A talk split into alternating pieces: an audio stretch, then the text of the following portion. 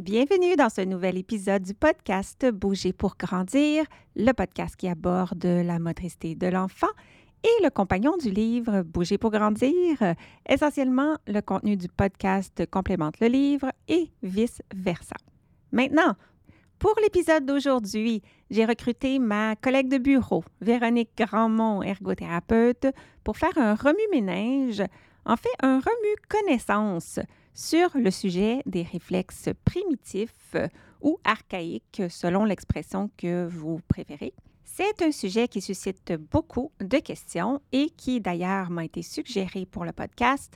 Et vous avez raison, c'est effectivement pertinent qu'on en parle parce que c'est une notion qui a été mentionnée dans quelques épisodes et qui va continuer de l'être, considérant que les réflexes primitifs servent essentiellement à installer les fondations du développement moteur, mais aussi de tout ce qui viendra ensuite, incluant la régulation et les apprentissages. Concrètement, on va faire le tour des qui, quand, quoi, où, comment et pourquoi des réflexes primitifs.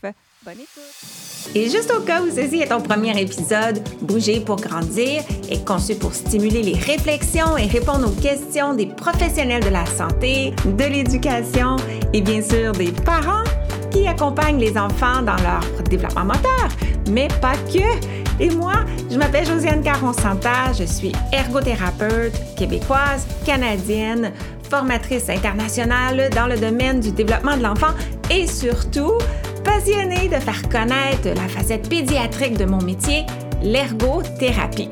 Merci d'être ici et sans plus tarder, poursuivons avec l'épisode d'aujourd'hui. Salut Véronique. Salut Josiane. Aujourd'hui, on se pose une question fondamentale.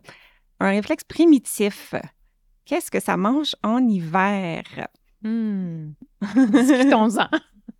on va commencer par définir ce que c'est un réflexe primitif. Ensuite, on va parler de leur rôle dans le développement et comment ça évolue justement un réflexe, comment ça émerge, comment ça se transforme pour certains, comment ça s'intègre pour d'autres et euh, de ce qui peut arriver peut-être euh, lorsque il y a un élément de ce processus-là qui ne se passe pas comme prévu. Donc, est-ce que ça donne euh, des impacts? et après ça, on va parler d'ergothérapie parce qu'on est des ergothérapeutes et pourquoi on en parle finalement mm-hmm. comme, comme ergo? Oui, c'est ce qu'on a le goût de jaser ce matin. Oui, mm-hmm. tout à fait. Alors, on pourrait peut-être commencer par euh, s'attarder au mot réflexe. Quand on pense à un réflexe dans les expressions communes, on peut penser à quelque chose qui est habituel, qui se déclenche sans qu'on y pense. Oui, c'est des bonnes pistes parce que un réflexe, c'est quelque chose, comme tu dis, qui est automatique, qui n'est pas nécessairement dépendant de la volonté. Oui, bien dit. Mm-hmm. Alors, les réflexes primitifs, ce sont des réflexes du système nerveux central, donc qui concernent euh, ce qui se passe au niveau du cerveau. Et il y a des réflexes aussi qui sont un petit peu plus périphériques, qu'on connaît, qui se passent plus dans le corps.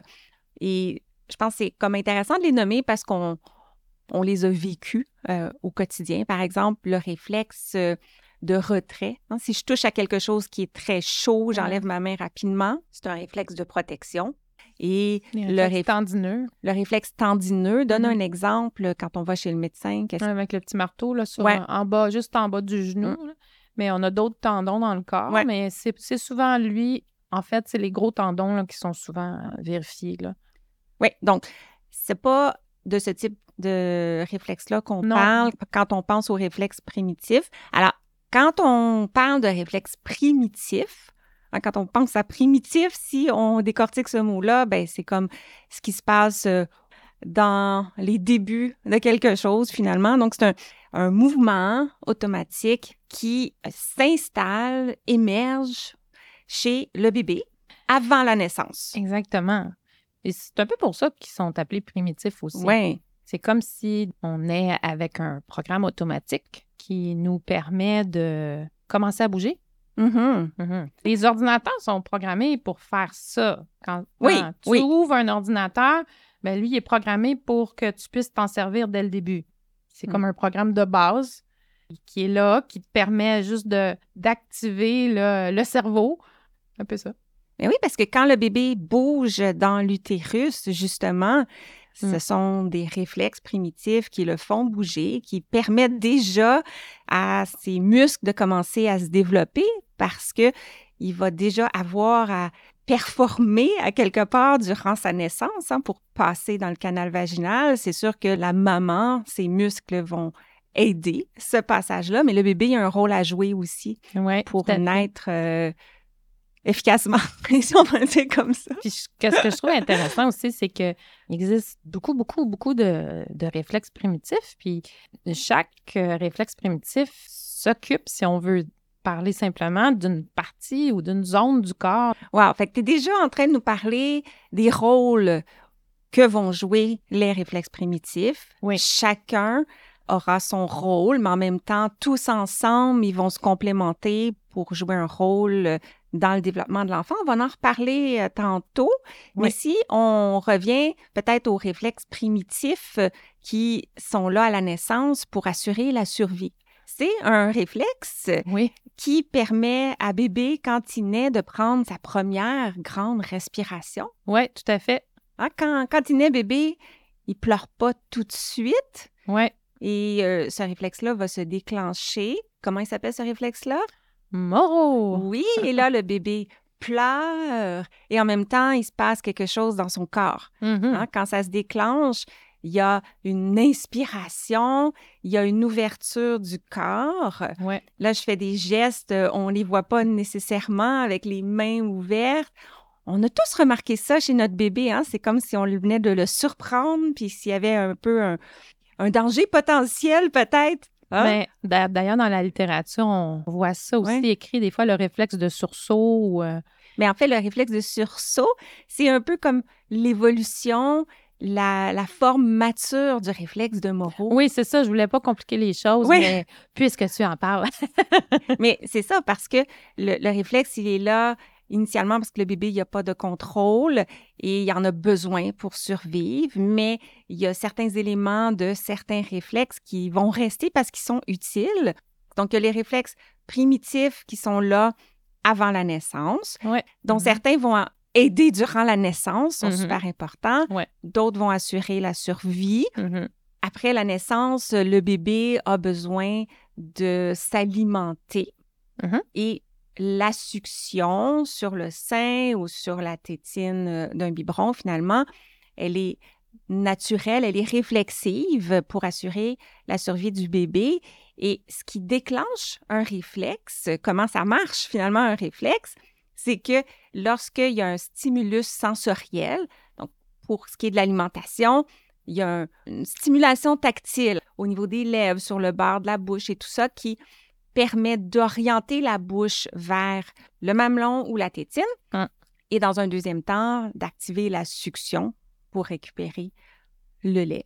Alors, Mhm. tous les réflexes fonctionnent comme ça. Ben, Stimulus, Oui, c'est ça. réponse motrice. Ouais. Et c'est comme tu disais tout à l'heure, chacun a son rôle à jouer.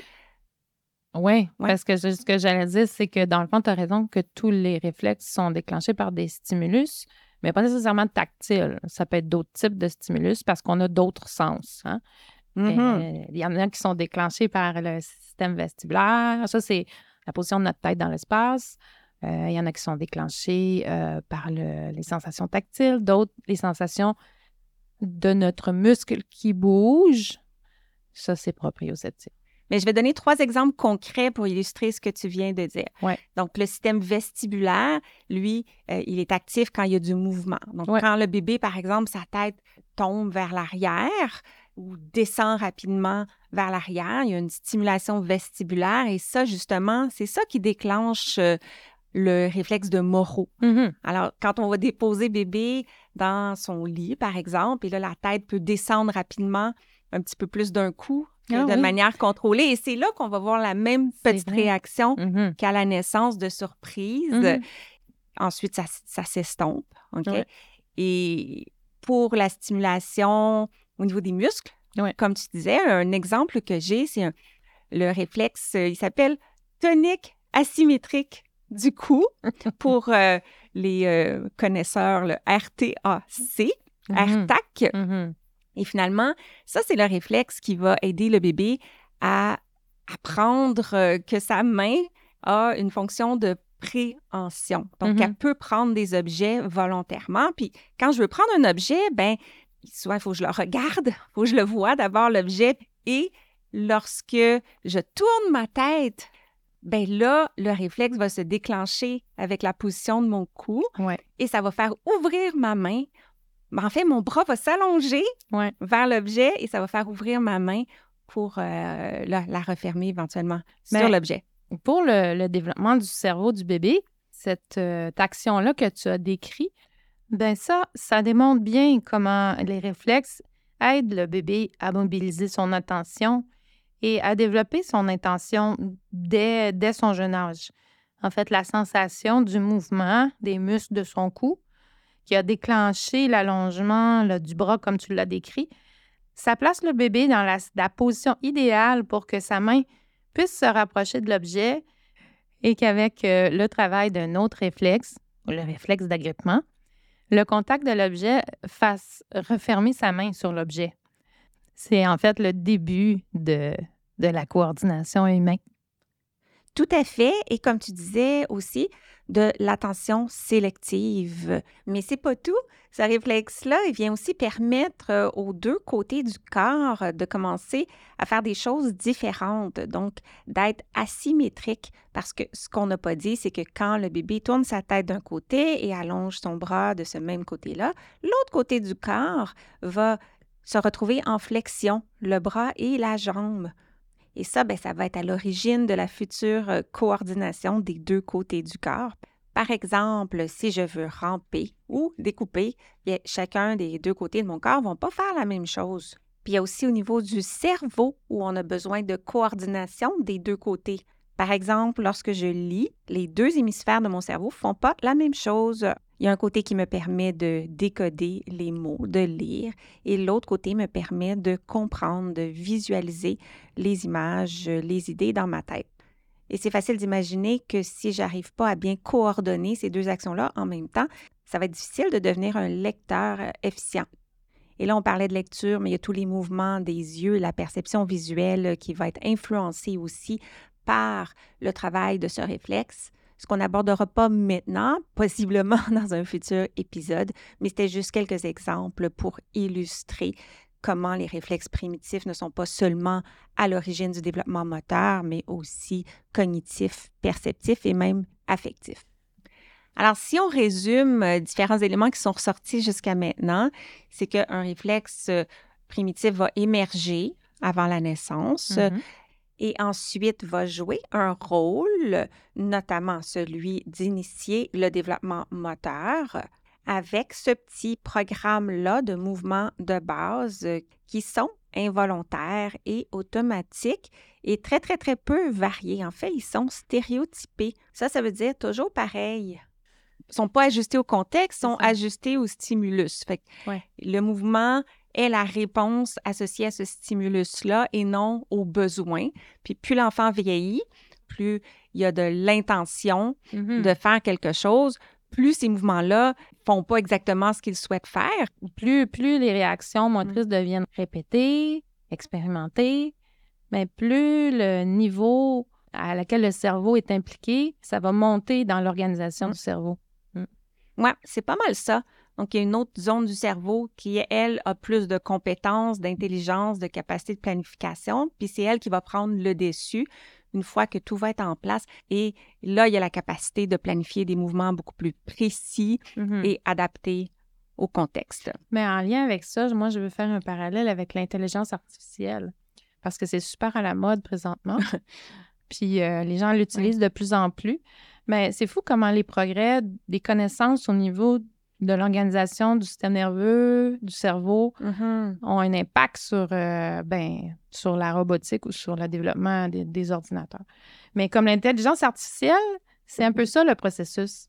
Plus l'intelligence artificielle a des expériences, plus elle peut devenir précise, elle peut s'améliorer. Dans le fond, le développement du système nerveux, il est pareil. Mmh. Hein, ça lui prend beaucoup, beaucoup d'expérience pour comme être capable de s'automatiser pour les choses qui sont automatiques, puis euh, d'avoir du contrôle quand les choses différentes se, présentent? On pourrait peut-être parler de l'évolution d'un réflexe. On a dit que ça émerge, le réflexe primitif émerge avant la naissance. Et on a dit que certains vont se transformer, certains vont s'intégrer. Mm-hmm. Alors, qu'est-ce que ça veut dire euh, intégrer un réflexe? Qu'est-ce qui se passe lorsqu'un réflexe s'intègre? Savais-tu que l'Académie a créé un guide super pratique du développement moteur de l'enfant? Concrètement, c'est quoi? C'est une liste des jalons de motricité globale et de motricité fine, étape par étape, âge par âge. Alors, si tu ne l'as pas encore, viens rejoindre ma communauté et récupérer ton guide. C'est gratuit au josianecaronsanta.com barre oblique guide. Bien, pour faire simple, un réflexe primitif qui est intégré, c'est un mouvement automatique qui apparaît plus ou qui se déclenche plus lorsque l'enfant ou l'adulte utilise son corps de manière volontaire. Mm-hmm. Et malgré la présence des stimuli sensoriels qui, normalement, les déclenchaient. Et en ce qui concerne euh, les réflexes posturaux, bien, ce sont des réflexes mm-hmm. qui, eux, vont être présents toute la vie et qui sont un peu la transformation ou la résultante finalement de, des réflexes primitifs qui ont fait leur travail. Oui, c'est important d'avoir du contrôle moteur volontaire, mais si il faut que je pense à ma posture en tout temps et que je pense à mon équilibre en tout temps pour le contrôler volontairement, c'est trop coûteux en énergie et il n'en reste plus assez pour faire les aspects de coordination que je veux faire. Un exemple concret, je veux manger avec une cuillère, je veux aller récupérer ma soupe, l'amener à ma bouche, il ben, faut que je concentre mon plan moteur sur cet aspect-là, sur mm-hmm. ma préhension puis le transport vers ma bouche. S'il faut que je partage ça avec rester assis sur une chaise et pas tomber par terre, ça serait beaucoup trop euh, exigeant pour le système nerveux. Qu'il y a des réflexes posturaux finalement qui sont là pour automatiquement gérer notre posture, euh, pour libérer finalement euh, notre planification motrice pour les actions qui sont adaptées au contexte. À la naissance, le médecin va vérifier l'émergence des réflexes primitifs. C'est un signe d'intégrité du fonctionnement de son système nerveux. Et un peu plus tard, le pédiatre, lui, veut s'assurer que les réflexes primitifs se sont bien intégrés. Il veut observer que les réflexes posturaux ont bien émergé, encore là, afin de confirmer que le système nerveux continue à prendre de la maturité et à bien s'installer. Mm-hmm. La majorité des réflexes primitifs qui vont s'intégrer vont l'être avant 12 mois. Mm-hmm. Alors, lorsque le réflexe continue d'agir euh, puis d'influencer le contrôle moteur, ça peut causer certains impacts au niveau fonctionnel. Mm-hmm. Ben, si moi j'en ai un en tête. Ouais. En fait, c'est intéressant de penser à ça parce que si on pense à l'agrippement, par exemple. Oui. Euh, c'est euh, quelque chose qu'on voit chez les bébés, facilement observable. Euh, ils vont tenir fort un doigt. même, on a déjà vu des, bébés qui sont agrippés, qui on pouvait comme soulever un petit peu. Là, on a vu ça. Donc, mais cette espèce de, réaction automatique-là, quand on voit ça chez une, personne qui tient un crayon, ben, ça peut avoir un impact si, la, si le réflexe est est présent alors que la main devrait être toute en mobilité, toute en subtilité et non pas toute crispée. Mais ça arrive que ce système-là, euh, dans le fond, ça ne se déroule pas comme, comme prévu là, dans, dans l'évolution. Tu peux nous en parler? Permets-moi de reprendre l'exemple du réflexe d'agrippement au niveau de ces phases euh, d'émergence euh, et d'intégration. Alors, comme tu disais, le réflexe d'agrippement, il est là au début pour débuter les préhensions. Mm-hmm. Et lorsque l'objet ou le doigt touche à une certaine euh, partie de la paume, le réflexe est déclenché. Alors, tous les doigts vont se refermer assez fortement mm-hmm. sur l'objet ou le doigt. Donc, la force n'est pas ajustée. Ça, c'est le, le schème du mouvement qui est stéréotypé. Et au fur et à mesure que l'enfant développe une intention de prendre l'objet différemment ou de le manipuler, la dissociation va s'installer. Donc, les doigts vont vouloir bouger les uns individuellement des autres sans être tous liés ensemble. Mm-hmm. Et à ce moment-là, c'est ça qu'on veut voir pour des préhensions comme celle du crayon. Mhm. Parce que lorsque je tiens un crayon, les deux côtés de la main, finalement, vont pas nécessairement faire euh, les mêmes mouvements, vont pas fléchir euh, au même degré. Et ça nous permet de bouger, par exemple, le crayon avec euh, les doigts du côté du, du pouce, de l'index, du majeur et de stabiliser finalement la main de l'autre côté. Et si j'ai encore un réflexe d'agrippement qui veut me faire fermer la main, Dès que tu dès actives tes, tes muscles. exactement, ben Mhm. c'est moins fonctionnel, ça fait beaucoup de tension, peut-être Mhm. dans la prise du crayon. Mhm. Oui. Mais c'est un, un exemple Ouais. parmi plein euh, au niveau des, de ce qu'on peut Ouais. observer des fois qui est présent puis qui devrait plus être là dans, dans les réactions Mm. automatisées, si on veut. euh. Est-ce que on peut peut-être euh, en rafale nommer des exemples peut-être de manifestations qui pourraient Ouais. Euh, découler, c'est pas toujours le cas, Non. de la persistance de réflexes primitifs? Qu'est-ce qu'on peut voir qui pourrait nous dire Ah, tiens, je me demande Mm. si son, ces réflexes primitifs sont bien intégrés, finalement? Ouais, c'est ça. Mm, mm. Bon, euh, quelqu'un qui serait anxieux, euh, beaucoup, beaucoup, euh, très éveillé, trop éveillé à son environnement. Oui, dans le même ordre d'idée, quelqu'un qui aurait son système sensoriel trop vigilant. Donc, Mhm. euh, l'hypersensibilité au bruit, aux textures. euh, Mhm. Quelqu'un qui aurait euh, peut-être un, un pauvre équilibre, une coordination ou endurance physique. oui. Quelqu'un qui aurait tendance à avoir euh, des mouvements au niveau de la bouche, euh, des serrements des lèvres ou sortir la langue peut-être euh, lorsqu'il fait des activités motrices fines, euh, peut-être comme découper ou écrire. Oui. Quelqu'un qui aurait tendance à se ronger les ongles, grincer des dents euh, plus souvent. L'incontinence peut être un indice euh, dans certains cas.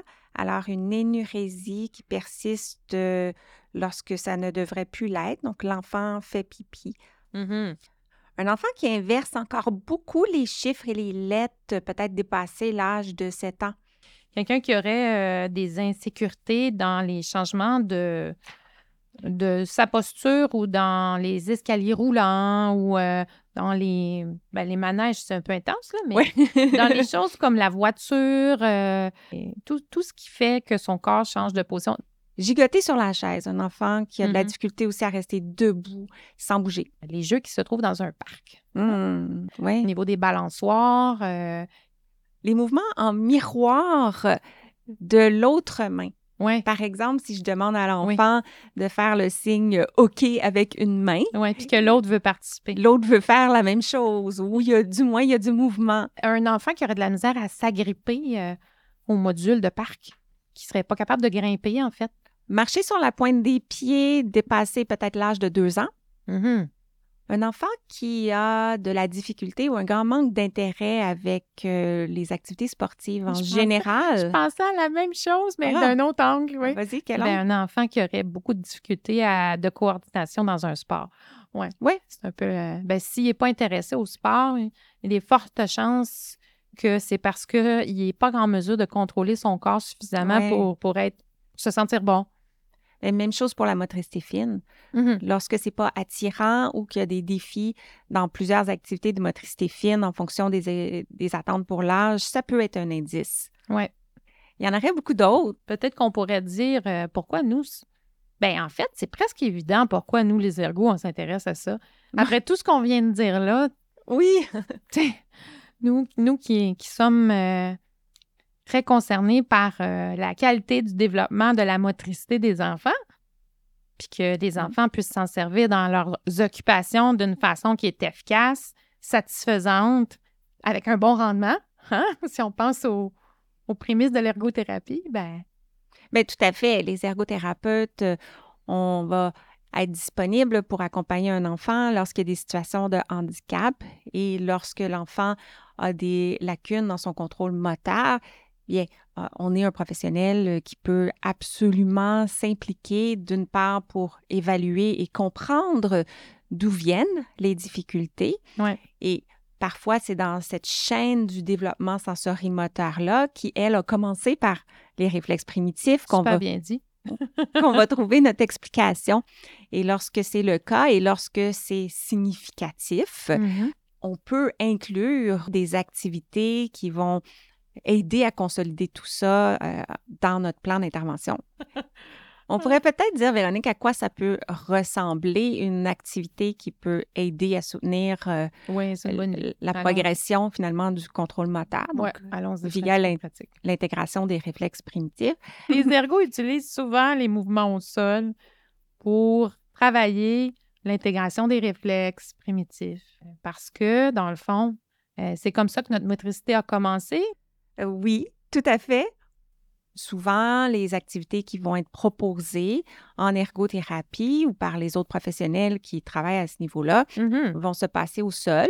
Mm. Les mouvements peuvent être actifs. Donc, on, on propose à l'enfant de bouger d'une certaine façon Mhm. et les mouvements peuvent être aussi assistés. hein. L'ergothérapeute peut utiliser ses mains pour guider le mouvement ou demander à l'enfant de résister certains mouvements ou même passif.